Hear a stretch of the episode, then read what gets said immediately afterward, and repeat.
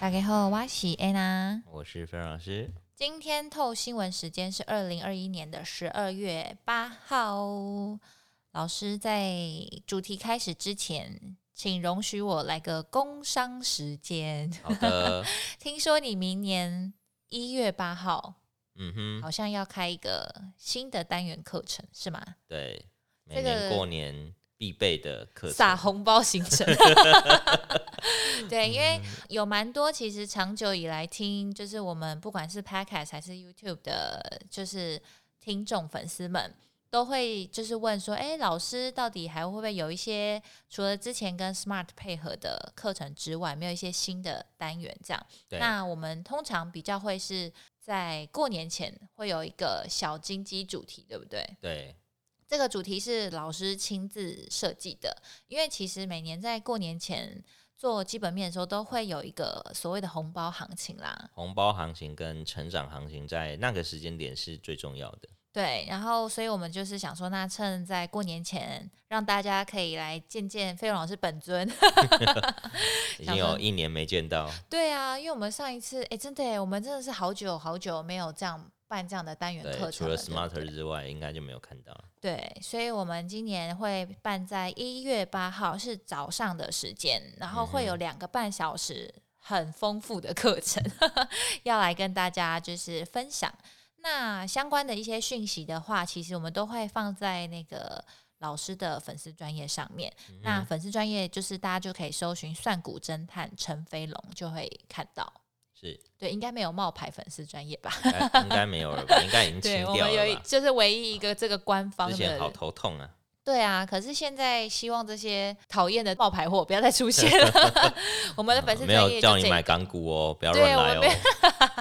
我们只有台股哦，大家不要再受骗了。那我们想说，就是趁明年这个一月初的时间点来跟大家见个面，然后听一下老师这次要分享哪一些金鸡好股。嗯哼，那老师你要不要再简单的讲一下，你大概那一天会分享什么样的产业吗？我们那一天最主要第一个还是要先从国际的经济走势下去看哦，因为毕竟明年的四季的操作方法都不同。嗯，那再来的部分呢，我们会对于现在年底对于明年乐观展望的产业，我们抓几个重点来跟大家来做解说哦，可能像是晶圆代工啊，或者是西晶圆，嗯，还有一些 IC 设计。还有一些服务业等等的，我们可以找到有一些是避险的，有一些是成长的，对，哦，类似这样的产业跟公司来去做介绍，听起来还蛮多的。你两个半小时上得完吗？尽量上完。那当然最后一定会有五福。临门的小财神出现哦！五福临门小财神太好了，因为其实就连我也不知道老师的五福临门到底是哪五福，我自己也超期待的。一月八号啊，我们会有现场跟那个线上。那线上的话，我们是属于就是呃课程上完之后，我们会在二到三个工作天上传到网络，然后让大家可以观看。那因为我知道有一些在中南部的同学可能比较不方便上来台北，那你们就可以选择在呃线上的方式上课。那详细的情形就请锁定粉丝专业喽。下礼拜不知道礼拜几，我们的某某姐就会把相关资讯放在上面，那就大家。持续锁定喽，好，是这样可以吗？抢票，对，好，我们工商时间结束。好，我们现在呢要来回到主题，因为我最近看到一个产业的新闻的标题，他写说矽晶圆大短缺，然后为什么会说是大短缺呢？因为内容竟然说会缺到二零二四年呢。对，老师今年才二零二一，还没有过完呢。现在每个都在喊二零二三、二四、二五、二六、二七。对啊，这个讲到缺到。二零二四年会不会太夸张？好，那我们来讲一下为什么大家听起来很夸张，但实际上不夸张的原因哦。嗯，过往的矽晶圆啊，其实它经历过一次大扩场之后，就真的整个说起来了。嗯，在二零零七零八年那时候，是整个半导体社会智慧型手机大幅度的转变之下，矽晶圆大扩场。对，那在大扩场的情况之下，后面发现剩余的产能非常的多。过剩吗？对，过剩，所以导致当时的矽晶圆半导体最上游的本益比大概就九到十倍，因为它是整个哦做晶圆代工或者是 IC 设计的原材料。哦，对，那经过那一次的教训之后，其实最近这十年整个半导体都在做整合。嗯，那尤其是矽晶圆，矽晶圆的部分，我们可以看到台股的一哥环球金，对，其实它在二零一六一七年就陆陆续续在全球收购了很多的一个细晶原厂。对，它一直透过不断并购再并购来扩大它的规模。对，它从过往第五大、第四大到现在并完会变第二大。嗯，哦，那在这样的一个情况之下，我们可以看到的是，其实，在并购的同时，这几年根本就没有增加多余的产能，对，多都是用去瓶颈化的方式来增加相关的产量。他们是有故意去做这样的策略调整吗？因为他怕后面的状况是不理想的。嗯，对。结果呢，在这几年，就是二零一八年进入高峰之后，嗯，他们就没有再扩厂。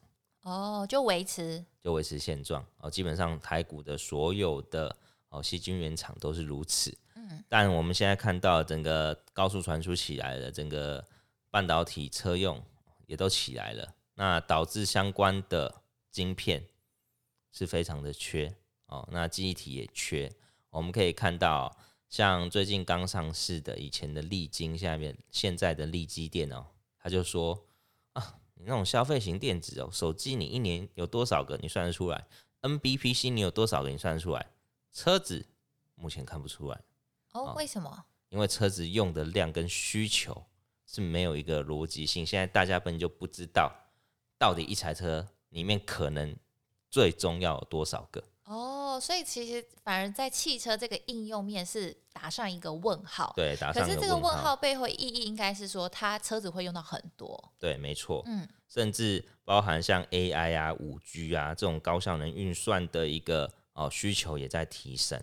连元宇宙是不是也算在里面？对，元宇宙基本上后续会取代于手机。你就想，手机一年才出十五亿台，那未来元宇宙会不会超过十五亿台？这个全部用量都是会大幅的提升的，所以它目前看起来是应用面比之前更广更大，更广，对，更大，哦、没错。可是哦，你要去思考的是，这几年矽晶圆没有扩厂嘛？对。可是这两年呢，扩了三十几座晶圆代工厂，嗯，啊，扩了这么多座，啊，你上游晶圆没有增加，就会导致相端的一个。短缺，对哦，完了，又是一个回到供需上面的问题。没错，嗯，所以在这个时候啊，细晶圆厂啊，它各自开法说就告诉你啊，我明年哦要涨价，那明年二零二二年的价格呢，可能会，应该说他说一定会回到二零一八年的水准，那就等于蛮高的哎。对，二零一八年当时的获利是真的爆好。对啊。好。那在这样的一个情况之下，他会告诉你说，接下来缺的哦，现在缺的是八寸哦，八寸主要用于成熟制程哦，嗯，可是现未来他告诉你，十二寸这种高阶的制程会更缺，会更缺，对，明年缺口会扩大。为什么是十二寸？它应用的就是我们刚刚看到的那一些，对，GAI 高速运算的需求提升了。嗯那包含也像车用里面相关的需求也也开始往上做提升，所以导致十二寸的一个缺乏会更大。听起来感觉未来就是缺货缺很凶，然后他们报价也可以一直连续上涨的感觉。重点是现在很多厂商现在才要建厂，这样来不及啊。对，所以明年缺，后年缺。然后一直到二四年，难怪是有可能的，对，对不对？没错。而且我这样听起来，好像比较像是报价类的股票嘛。它以现在来说是供需失衡，所以报价会上涨。嗯，尤其在上涨的第一年涨最凶，所以现在基本上是一个观察的一个时机点。好。那因为老师，你之前有提供一些相关的呃，可能报道文章就有提到说，他们扩厂，嗯哼，主要会以十二寸为主。对，因为未来的趋势就在十二寸。对，但他又提到说，更短缺的其实是八寸。那老师，你可以稍微再细讲一下这两者的应用产品别有什么不一样吗？好，那八寸基本上目前是在于成熟制程当中去做使用的，嗯、主要是因。因为某些车用电子的零组件缺乏，嗯、还有一些网通晶片的缺乏，所以这些的部分哦，在八寸来做使用的话，是暂时性的短缺，嗯，哦，所以他们不会想要去扩八寸的产能。还有一些 MCU 啊，电源相关的 IC 也都是在八寸的部分。嗯、那另外十二寸的部分，最主要主要就是走一些高阶制程，包含中央处理器、CPU、绘图晶片、通讯高阶的通讯晶片等等的。哦，那在十二寸的应用别里面，主要就是在记忆体以及高度的砍入式晶片、整合晶片上面的用法会更加的。广泛，嗯，那以十二寸的晶圆来看哦，其实它是八寸晶圆面积的二点二五倍，哦，所以一样的 IC 在八寸上面大概只能做一百克，嗯，而在十二寸上面就可以做两百二十五克，哦，大概是这样的一个概念。那后续其实十二寸的需求会在整个记忆体上的需求跟高阶制程上更爆发，例如现在的 DDR 五，它除了原有的一个记忆体相关的晶片之外，它在前后哦两面还要再多增加哦晶圆片，所以在这样的一个需求之下，嗯、整个量就大幅的扩大了。好吧，每次听到这种供需失衡的时候，都会觉得有点紧张，又有点期待。期待的是说，因为毕竟就是台湾的呃相关供应链其实蛮多的吧？对，大概有四家供应链。那在这里面哦。我们可以看到这四家的一个产品组合会很不同哦，例如像台盛科，对，它十二寸占营收比重七十一趴，八寸占二十九趴，嗯，环球金十二寸占五十一趴，八寸占三十七趴，六寸占十二趴，合金十二寸占一趴，八寸七十趴，六寸二十九趴，嗯，那另外合金还有跨入第三代的一个半导体。哦，可是老师，你目前看这三家的他们的财务体质相对来讲是有比较好吗？以环球金来说，它是以合约报价。对。那它在二零一八年当时报价在高档的时候，就跟客户签了三年合约，所以二零一八加三年，对，二二，明年要涨价。哇，这个时间点是不是故意的？刚刚好。那另外我们可以看到像。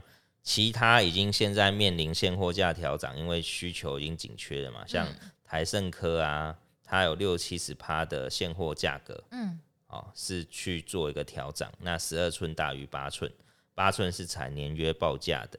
哦，那另外合金是八寸每半年换一次约，所以明年几乎大家都要调整价格。是不是刚好那个时间点都切的不错啊？是，我觉得这个时间点都刚刚好。那另外。明年金元不足嘛，对，所以明年再生金元的需求也会很热络哦，像是中沙啊，还是星云啊，或是升阳半，这都是可以去注意的。好，那老师你刚刚提到的这几间，不管是台盛科、环球金或是合金，好了，后续如果我们想要持续关注这个呃矽晶圆他们成长的这个趋势，我们应该要在。关注哪一些条件，或者是说这些公司他们不管在客户别或者是长约这这些上面，我们要注意什么？市场需求先优先看哦，因为最主要还是市场需求带动了这样的一个供需失衡。嗯，那另外明年会不会有疫情影响整个经济景气哦？这也是要去观察的哦，嗯，因为很多。受到疫情影响，就可能会 delay 的一个状况。嗯，哦，那另外在于后续大家扩产后的秩序有没有乱掉啊？目前看起来应该没有，还算 OK，对，看起来都还算 OK。嗯，对，所以在这样的一个情况之下，明年的矽晶圆，或者是说到二零二四的矽晶圆，应该就跟 ABF 一样，非常的乐观哦。是因为这个其实需求市场的需求跟产品需求其实是很确定的，对不对？对，没错。所以其实大致上方向不变，那就是要看再看外围整体环境，不管是疫情也好啊，或者是美国那边一些可能之后升息的一些影响，对不对？那希望我们的戏机员在二零二四的时候可以长成一个大宝宝，我们再回来 回顾一下。大宝宝了。那大宝宝之后会变更大宝宝，会变成 宝宝完全体。好啦，嗯、那我们就下一集见喽，拜拜。拜拜。